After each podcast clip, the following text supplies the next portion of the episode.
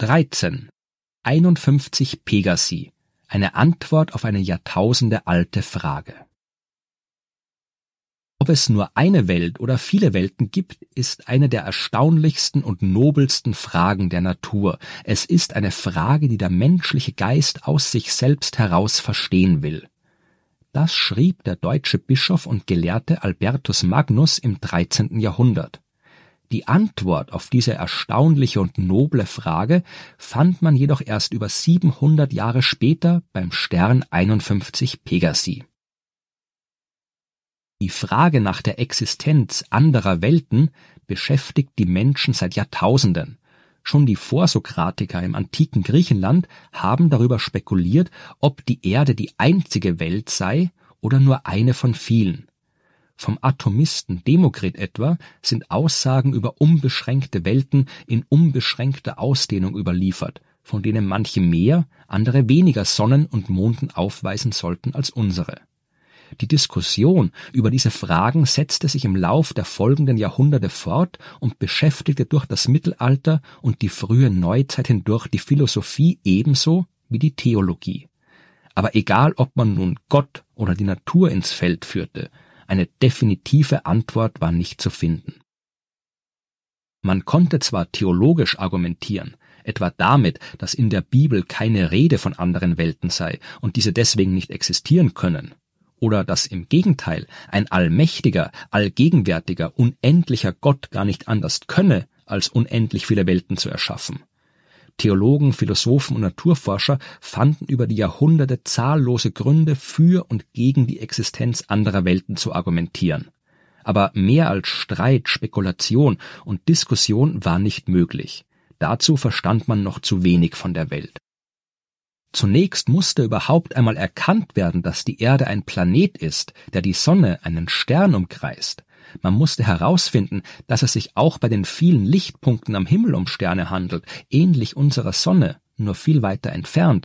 Man musste verstehen, wie Sterne und Planeten entstehen können, und man brauchte die Instrumente, um sie untersuchen zu können. Deswegen dauerte es bis in die 1980er Jahre, bevor sich Wissenschaftler daran machen konnten, ernsthaft nach anderen Welten zu suchen. Oder, wie wir heute dazu sagen, nach extrasolaren Planeten, also nach Planeten, die andere Sterne und nicht unsere Sonne umkreisen. Man wusste, dass es diese prinzipiell geben könnte, aber da man noch nicht im Detail verstanden hatte, wie und unter welchen Umständen Planeten entstehen, war auch unklar, wie viele von ihnen es gibt. Vielleicht war die Sonne mit ihren acht Planeten ja ein kosmischer Spezialfall. Man machte sich trotzdem auf die Suche, und so wetteiferten astronomische Arbeitsgruppen aus den USA und aus Kanada in den 1980er und 1990er Jahren um die Ehre, den ersten extrasolaren Planeten zu finden. Die Sieger im Rennen der Planetenjäger waren dann jedoch zwei Außenseiter, Michel Meillor von der Universität Genf und sein Doktorand Didier Queloz. Im April 1994 nahmen sie mit ihrem Teleskop den Stern 51 Pegasi ins Visier. 50 Lichtjahre von uns entfernt, im Sternbild Pegasus, ein wenig größer und älter als die Sonne.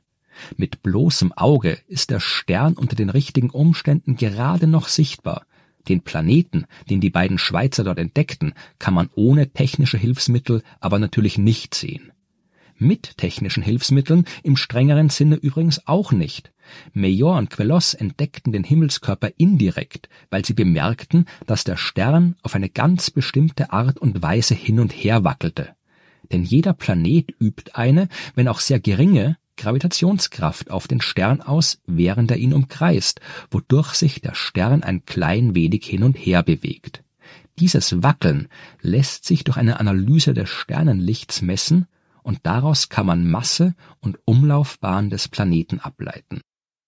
Wer aber behauptet, die Antwort auf eine Jahrtausende alte Frage gefunden zu haben, muss sich wohl ein paar skeptische Blicke gefallen lassen.